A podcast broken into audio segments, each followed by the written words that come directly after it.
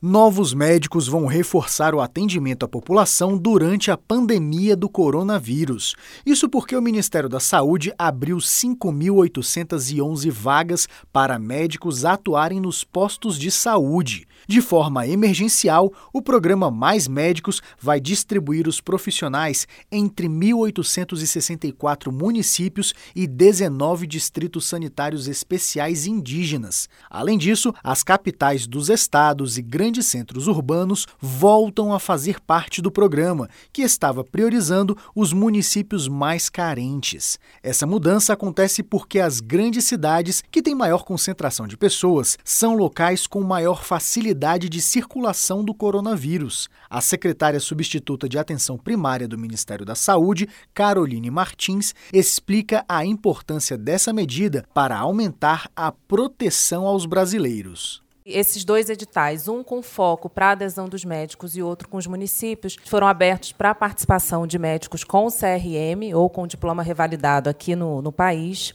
A contratação vai ser feita durante o período de um ano, em razão justamente da condição da, da pandemia, do novo coronavírus. A gente está fazendo essa contratação por um ano. Em chamadas anteriores, o, a vigência foi de três anos.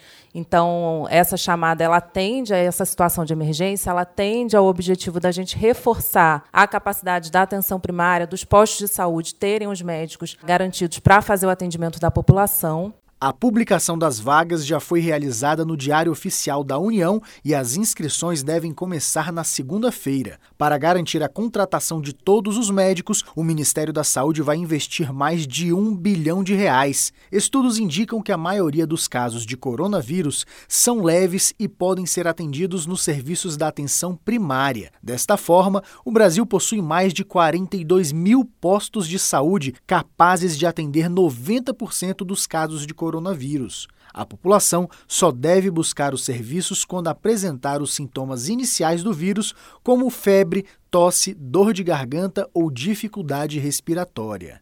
Reportagem Janari Macena.